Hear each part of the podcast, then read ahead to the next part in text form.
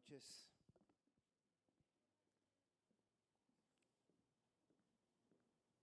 ¿Cómo están?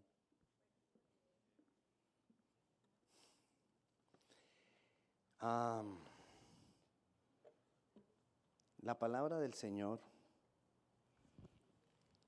es de las cosas más maravillosas que Dios nos ha dejado. Y toda ella tiene su propósito. Ah, es el deseo de Dios restaurar nuestras vidas, sanarnos, venir y, y, manifestarse a nosotros. Es el deseo de Dios. Hacer cada día cosas nuevas en medio de esa transformación. Es el deseo de Dios que nosotros no sigamos en medio de sufrimiento.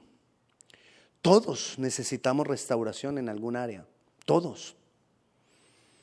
Y cuando estamos viviendo alguna situación de conflicto, de frustración o de dolor, queremos muchas veces que todo se solucione fácil, que todo se solucione rápido. Pero no es así. Todo tiene un proceso. Entonces nosotros debemos buscar la restauración no cuando ya estamos mal, no cuando nos damos cuenta que estamos en situaciones difíciles y, tenemos dolor. No, desde antes, aun cuando estamos bien, yo tengo que revisar qué áreas de mi vida necesitan ser restauradas. Porque la restauración de nuestras vidas implica pasos que nosotros debemos dar. No vendrá solamente porque alguien ore por nosotros, porque alguien nos imponga las manos, porque nos unjan o nos ministren. Eso puede ser el comienzo de una restauración. Un encuentro con Jesús trascendental puede ser el comienzo de una transformación, de una restauración. Que otro ore por nosotros puede ser el comienzo, pero no lo es el todo. Y ahí comienza el cambio. Pero el problema es que el principal obstáculo para el cambio somos nosotros mismos. El principal problema para el cambio somos nosotros mismos. Entonces nosotros tenemos que saber que en un proceso de, transformación, de restauración, porque Dios, partamos de que Dios quiere restaurarnos queremos, necesitamos ser restaurados por Dios. Entonces, debemos saber que primero, en ese proceso de transformación, obviamente tenemos que encontrarnos con Jesús. Si no, no hay transformación. Pueden haber cambios, así como esos cambios que nos proponemos en, en, diciembre, ¿no? Para el siguiente año. ¿Sí? El próximo año voy a adelgazar. Para que vayan de una vez ya proponiendo cosas para ya estamos en noviembre, ya se acabó el año prácticamente. Entonces vamos a adelgazar, vamos a ahorrar y vamos a aprender inglés. ¿Verdad? Se acabó el año, seguimos más barrigones. Bueno, le digo, me pasa a mí. Se me está olvidando el español y no he aprendido inglés. Estoy quedándome mudo. Bueno, lo del ahorro. Mejor sigamos. Entonces, debemos saber que primero tenemos que tener un encuentro con Dios para que estas cosas verdaderamente traigan, vengan a transformarnos. Lo segundo, nosotros nos acostumbramos y nos enseñan desde pequeños en el sistema social, político, financiero en que nosotros vivimos, nos enseñan desde pequeñitos a vivir una vida de satisfacción propia. Nosotros vivimos para satisfacernos a nosotros mismos. Y eso ya está aquí, seteado en nuestra cabeza. Y todo lo hacemos es, ¿qué me conviene? Hagamos esto, hagamos lo otro. ¿Cómo voy yo ahí? Es decir, ¿qué hay para mí? Porque si no hay algo para mí ahí, entonces No. Entonces, nos fuimos enseñando en, un sistema de vida de satisfacción propia donde si estamos buscando la satisfacción propia de nosotros mismos, ¿quién es el centro? Yo. Yo soy el centro. De, eso nos vamos acostumbrando y en eso nos vamos eh, eh, llenando. Es decir, somos como bebés, nos crían como bebés, crecemos como bebés y seguimos siendo bebés toda la vida que estamos felices cuando lo tenemos todo. Un bebé está feliz si le dan todo lo que pide. Y nosotros ya, como de unos 40 años que tenemos, seguimos siendo bebés, rebajándonos la edad. Ah, seguimos siendo bebés. Sí, porque dije que tengo 40 y voy a cumplir ya. Seguimos siendo bebés buscando que me lo den todo. Nos relacionamos con Jesús y muchas veces nos relacionamos con Jesús y seguimos siendo bebés porque nos relacionamos con Jesús buscando que ahora, wow, ahora estoy yendo a la iglesia para que Jesús me dé todo. O siga, o sea, vengo a la iglesia, pero ¿quién sigue siendo el centro? Porque busco a Jesús para que me dé, busco a Jesús para que me ayude, busco a Jesús para que me haga, busco a Jesús para que vaya detrás de mí organizando todo el reguero que yo voy dejando, busco a Jesús para que vaya, ah, ya no, ya me enseñaron algo más, ahora me enseñaron que Él va adelante. Entonces busco a Jesús para que me abra el camino. Pero siempre estamos pensando en nosotros mismos. Y tercero, muchas veces nosotros rechazamos todo lo que no esté de acuerdo con mi manera de pensar. Y ahí no hay restauración. Por estas tres cosas es difícil que nuestras vidas sean restauradas.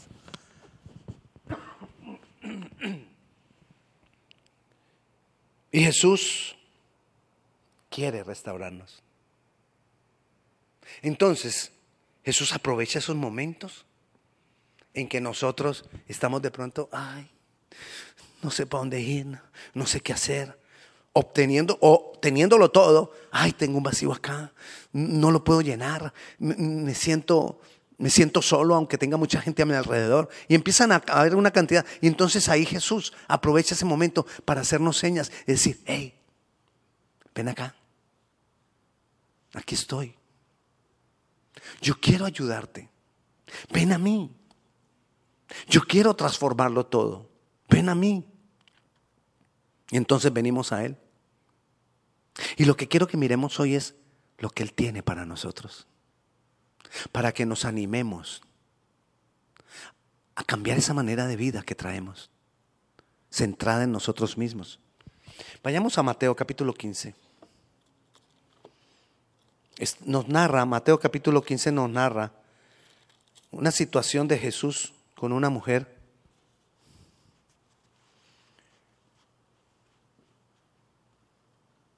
que no era del pueblo escogido de Dios. Jesús vino a las ovejas escogidas del Padre, el pueblo judío. Como el pueblo judío rechazó a Jesús, Jesús dijo, ok, no me aceptaron estos, voy a ir a todos los demás que quieran. Y se extendió el Evangelio para nosotros. Pero estamos acá, cuando Jesús había venido y estaba con el pueblo escogido. Entonces nos dice, capítulo 15, versículo 21, saliendo Jesús de allí se fue a la región de Tiro y de Sidón. Se, se salió como de esa área del pueblo de, escogido de Dios. Y aquí una mujer cananea que había salido de aquella región, clamaba diciendo, Señor Hijo de David, ten misericordia de mí. Mi hija es gravemente atormentada por un demonio.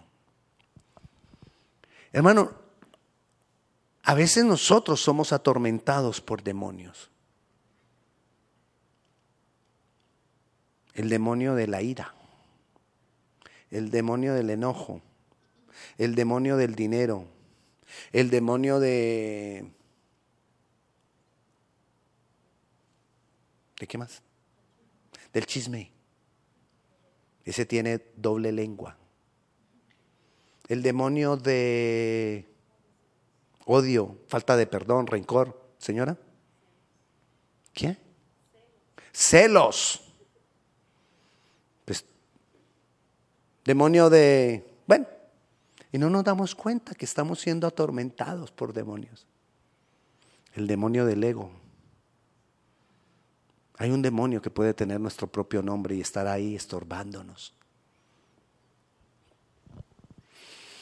Bueno, pero sigamos entonces. Pastor, ¿usted ya entonces es de los que a todo lo vuelve demonio? No. Pero cuando esas cosas están tan aferradas, es como si fuera un demonio.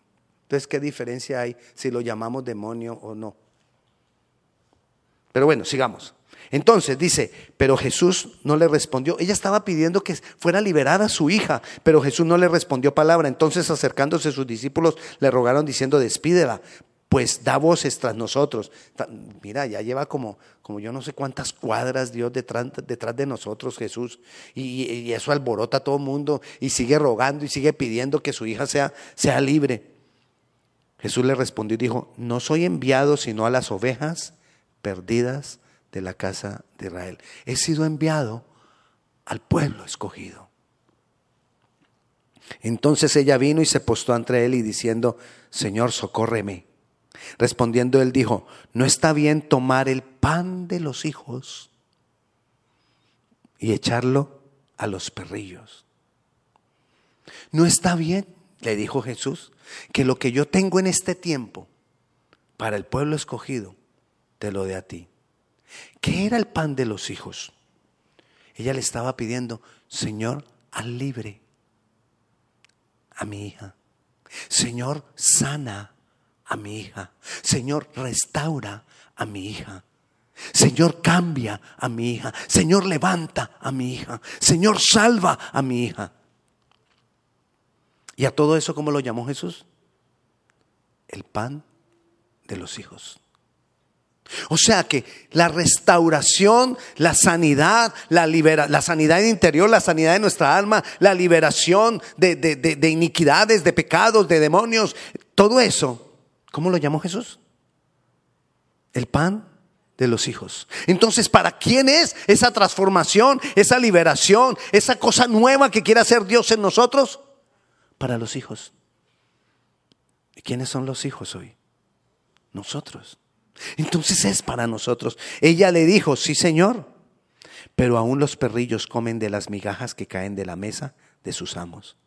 Eh, eh, la, fe de esa mujer le dijo a Jesús, yo sé que tú eres tan poderoso que con una migaja de ese pan que tienes para tus hijos, a mí y a mi hija nos salvarían. Para Jesús eso fue trascendental. Y entonces respondiendo Jesús le dijo, oh mujer, grande es tu fe, hágase contigo como tú quieres. Y su hija fue sanada desde aquella hora. No nos dice la palabra que pasó después con ellas. Pero lo más lógico es que haya habido un proceso de transformación y de restauración de esa vida.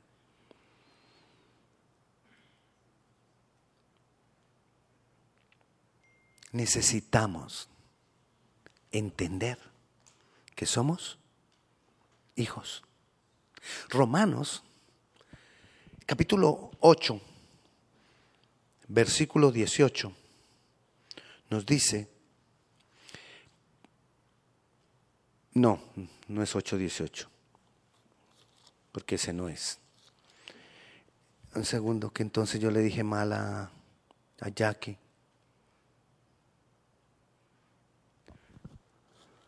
Lo escribí mal. Bueno, la palabra dice, y ustedes me van a decir el versículo, porque vamos a jugar ahora. Yo digo la cita y ustedes dicen el versículo. y el Espíritu nos da testimonio que somos hijos de Dios. Eso es todo lo que dice ese versículo. Y el Espíritu Santo nos da testimonio de que somos hijos de Dios. ¿Quién nos da testimonio de que somos hijos de Dios? el Espíritu Santo. Así que si yo no tengo ese testimonio, si yo no puedo creer que yo soy hijo de Dios, no puedo ser restaurado. Porque la restauración es para quién? Para los hijos. Ahora, dentro de ese proceso de restauración, yo necesito venir al Señor como hijo. Por eso Dios nos busca como hijos. ¿Qué nos está enseñando Dios? Que nosotros debemos vivir con Él como hijos, bajo su custodia. Pero ¿qué nos pasa a nosotros?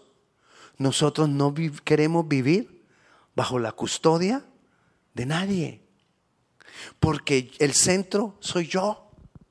Entonces, si yo soy el centro, ¿cómo voy a vivir bajo la custodia de alguien? Entonces me emancipo. La emancipación es salirse de la custodia. Y nosotros nos vivimos emancipando. La, emancipación tiene que ver con rebelión. La emancipación tiene que ver con que yo no quiero que tú sigas diciendo lo que yo tengo que hacer. ¿Y cuando nos emancipamos de Dios? Cuando nosotros primero no venimos a Él, nos apartamos de Él. Y Él quiere, Él quiere restaurar nuestras vidas, Él quiere transformar tu vida, Él quiere cambiar esos vacíos, esos temores, esas cosas que están dentro de ti, a pesar de que quizás todo esté bien. Él quiere transformarlo todo. Pero yo no quiero sujetarme a Él. Yo no quiero tus reglas. Es más, te busco para que me ayudes. Pero yo no quiero tus reglas. ¿Será que estoy bajo su custodia? No. Yo no quiero que tú me digas lo que tengo que hacer. Si tú quieres, me ayudas, porque tú eres mi padre y me tienes que responder. Te estoy hablando como, algunos hijos. Y nosotros muchas veces decimos, ay, qué muchacho tan rebelde. Y miremos nosotros con Dios, somos iguales. No quiero seguir tus reglas. No quiero que tú me mandes. Yo ya estoy muy grandecito, yo ya sé cómo soluciono mis problemas. Y entonces, ¿por qué estás pidiendo ayuda de Dios y sabes cómo solucionar tus problemas? Y entonces, ¿por qué hay vacíos en tu corazón? Entonces, ¿por qué tanto orgullo y tanta vanidad? Y algunos han crecido, han, vivido así, alejados de Dios, sin necesidad de Dios, porque yo no necesito a Dios, porque yo he, yo, he querido hacer lo que... Y así han muerto. Pero un día nos daremos cuenta cuál fue, cuál fue su final. La palabra nos es clara. El pan de los hijos es todo eso que conlleva a lo que Jesús hizo por nosotros, a lo que Jesús compró por nosotros para llevarnos a vida eterna. El pan de los hijos no es solo sanidad.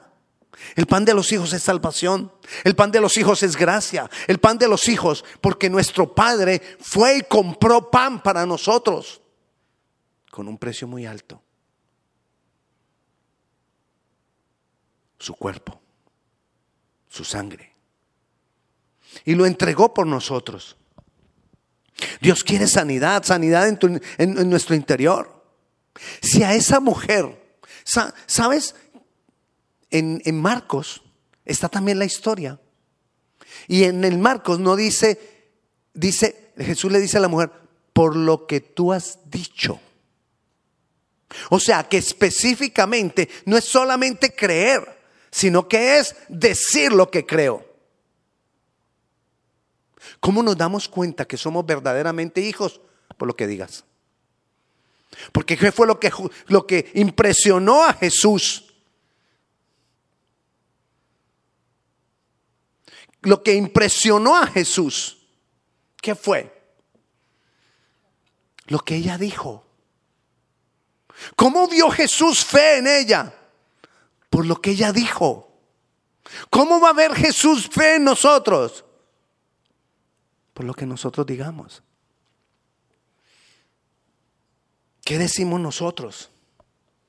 Que Dios ha destinado para nosotros sanidad, interior, en nuestro corazón, sanidad en nuestra mente. Hay recuerdos que te dañan, hay recuerdos que te traen dolor, hay recuerdos que te dan rabia todavía. Sanidad interior, sanidad física. Dios quiere para nosotros liberación de la, del pecado, de las iniquidades. Hay dos, dos cosas de las cuales Dios nos quiere liberar. Una de las cosas malas que hay dentro y dos de las cosas malas que vienen de afuera. Las cosas malas que hay dentro, iniquidades heredadas, pecado, maldad. Y las cosas que vienen de afuera, eh, cosas espirituales. En esta mujer, en esta muchacha, cuando se juntan las dos es horrible. Las cosas de adentro le abren puertas a las cosas de afuera y eso se hace un nudo ahí, se hace un pacto, se hace una cosa horrible. Pero Dios la puede romper. Ah, no, pero yo no tengo problemas de afuera. Ok, tú no tienes problemas de afuera, pero todos tenemos problemas adentro. Y también de afuera, lo que pasa es que a veces no lo vemos. Y tampoco vemos los de adentro. El Señor quiere librarnos de todo eso. De la iniquidad que hay en nosotros. Esa maldad que nadie conoce. Esa maldad que nos lleva a pensar cosas que, uno que algunas personas dicen, hmm, si se dieran cuenta todo lo que yo pienso, mejor dicho. Es verdad.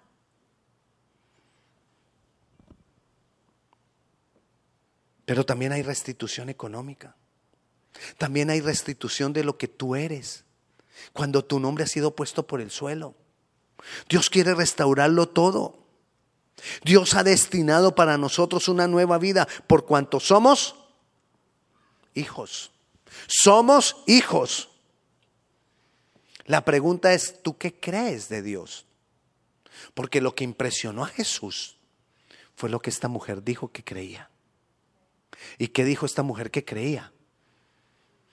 Que era tan grande el poder de Él, que todo lo que Él decía ella lo estaba creyendo. Porque Jesús ahí le dijo, fue fuerte con ella y le dijo, lo siento mujer, esto no es para ti. Y ella dijo, una amiga tuya puede cambiarlo todo.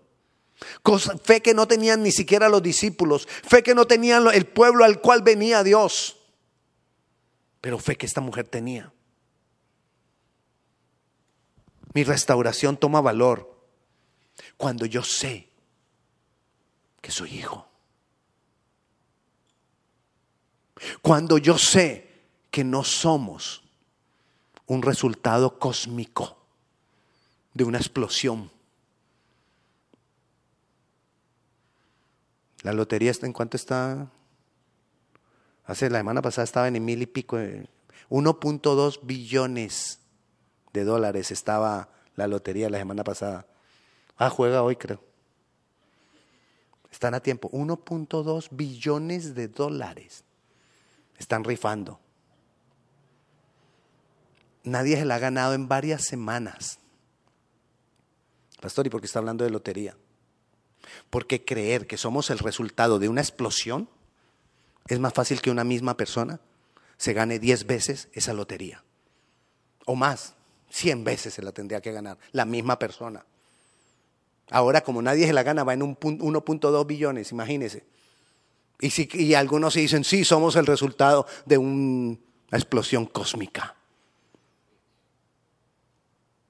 Habría que poner en orden el alfabeto mil veces como resultado, que usted tire el alfabeto así, mil veces y mil veces caiga organizado.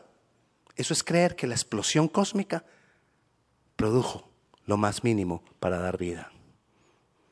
Sin embargo, mucha gente lo cree. ¿Tú qué crees? Esa mujer que vino y, que el pan que no era para ella, Dios se lo dio. Nosotros tenemos un pan que es para nosotros y Dios lo tiene destinado para nosotros. Nosotros tenemos que saber en qué creo. Yo vengo de Dios. O me ve cola. Yo no vengo del monkey. ¿Qué creo yo? Y a veces combinamos eso en la vida cristiana. Yo creo en Jesús, pero es que yo también creo que es que nosotros como que somos, venimos así como que del neardental y esas cosas. ¿Cuál es la motivación? Mi restauración comienza cuando yo estoy motivado a vivir esa vida que Dios quiere para mí. Porque entiendo que Él me creó. Porque entiendo que Él me buscó, Él me salvó. Porque entiendo que Él quiere transformar mi vida. Y cuando yo voy entendiendo todas esas cosas, entonces hay restauración para mi vida. Porque le estoy diciendo a Él, tengo deseo de vivir la vida que tú tienes para mí. Vengo a ponerme bajo tu custodia. Padre. Y cuando tú te pones bajo la custodia del Padre, el Padre obra, el Padre protege, el Padre transforma, el Padre da vida, el Padre salva, el Padre sana, el Padre rivera.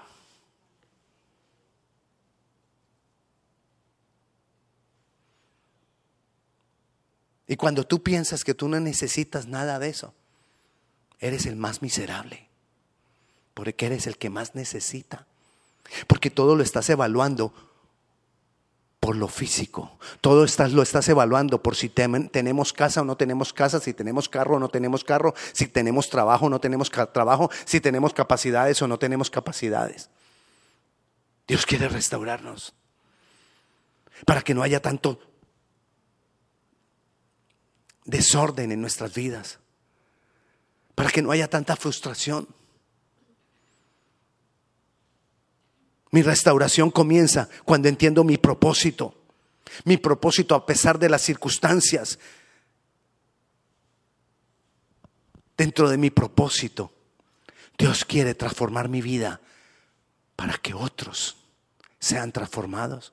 Dios quiere transformar mi vida para usarme, para que otros sean cambiados, para que otros sean salvados, para que otros sean sanados. Dios quiere hacer cosas nuevas en nosotros. Mi restauración comienza cuando yo entiendo que tengo un destino en Dios. Mi restauración comienza cuando yo acepto un destino en Dios, cuando yo lo acepto y digo, sí Señor, yo quiero eso para mí. Porque ese es el pan, ese es el pan para los hijos. Dios quiere restaurar a sus hijos.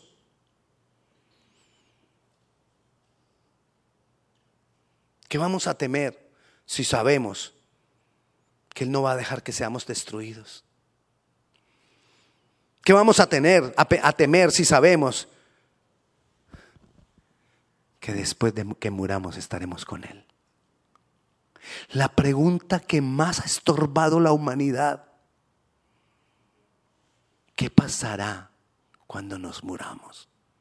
Por toda la existencia de la humanidad. Es la pregunta que la humanidad se sigue haciendo. Y la humanidad no entiende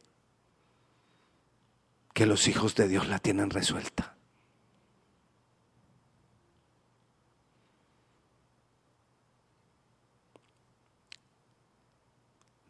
No le tenemos temor a la muerte, porque sabemos que la muerte es vida. Nosotros, cuando decidimos vivir bajo su señorío, bajo su custodia, bajo su obediencia, ¿por qué vamos a temer a las circunstancias? Así se pongan feas, así se pongan peores. Papá está en control. Él quiere restaurar tu vida. Y si cosas no están empezando a cambiar en ese proceso de restauración, es porque Él todavía te está diciendo, ven acá. Ven acá, te dice. Y tú das un paso. No más acá, aquí. Das otro paso. No, aquí, aquí. Venga. Venga. El Señor le dice, venga acá. Pero nosotros tememos dar pasos. Porque tememos que nos juzguen, porque tememos, tememos perder amistades, porque tememos que la familia nos señale o porque nosotros tenemos un, algo así como muy grande que no nos deja. El Señor nos está diciendo, demos pasos a permanecer en Él. Pastor, usted ha dicho muchas cosas hoy, pero ¿qué tengo que hacer? Venir a Él. Y decirle, como le dijo esa mujer, recuerda, fue importante lo que la mujer dijo. ¿Qué trascendió? ¿Qué hizo que cambiara la situación? Lo que la mujer dijo. Yo tengo que decirle al Señor, Señor, quiero someterme a ti para que tú transformes mi vida, para que tú restaures mi vida. Estoy lleno de conflictos, estoy lleno de situaciones difíciles, estoy viviendo esto, estoy viviendo aquello. Señor, me sujeto a ti. Porque si, si, estoy viviendo todo esto, quiere decir que todo lo que he hecho hasta ahora no ha resultado en bien. Es sujetarnos a Él. Cuando hablamos de restauración, necesitamos hablar de sujeción a Dios. Cuando hablamos de restauración, necesitamos hablar de que como hijos nos agarramos de la mano y caminamos de la mano de Él. ¿Quieres ser restaurado? Camina de la mano del Señor. ¿Quieres que tu vida sea cambiada? Camina de la mano del Señor. ¿Quieres una nueva vida? Camina de la mano del Señor. ¿Quieres vida eterna? Camina de la mano del Señor. ¿Quieres sanidad en tu corazón, en tu mente? Camina de la mano del Señor. ¿Quieres liberación de tus pecados?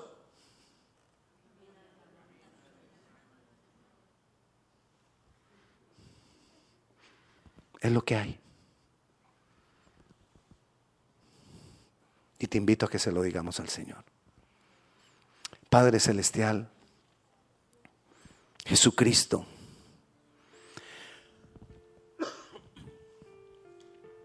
Señor Dios bueno, te necesitamos, Señor. Queremos restauración, queremos transformación, queremos una vida nueva. Entendemos que eso es parte del pan de tus hijos. Entonces venimos como hijos. Me presento delante de ti y te digo, Señor, tú eres Dios, Jesús.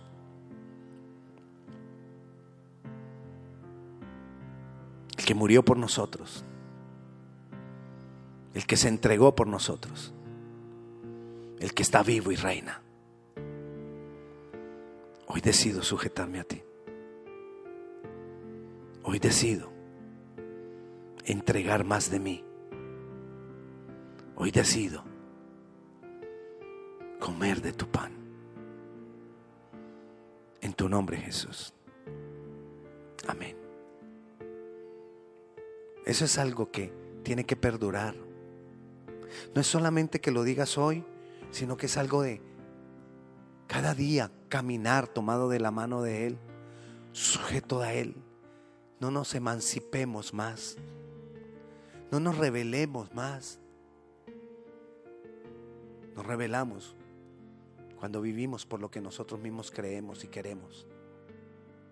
Nos sujetamos bajo su custodia cuando nosotros vivimos conforme a su palabra, pasando tiempo con Él y entregándonos más a Él. Dios te bendiga. Vamos a tener ahora pupusas. Ya deben estar hechas la mayoría de ellas. Así que si usted no las ha encargado, puede pagarlas cash. Valen 10 dólares tres pupusas. Y, y en un rato regresamos para comenzar nuestra vigilia.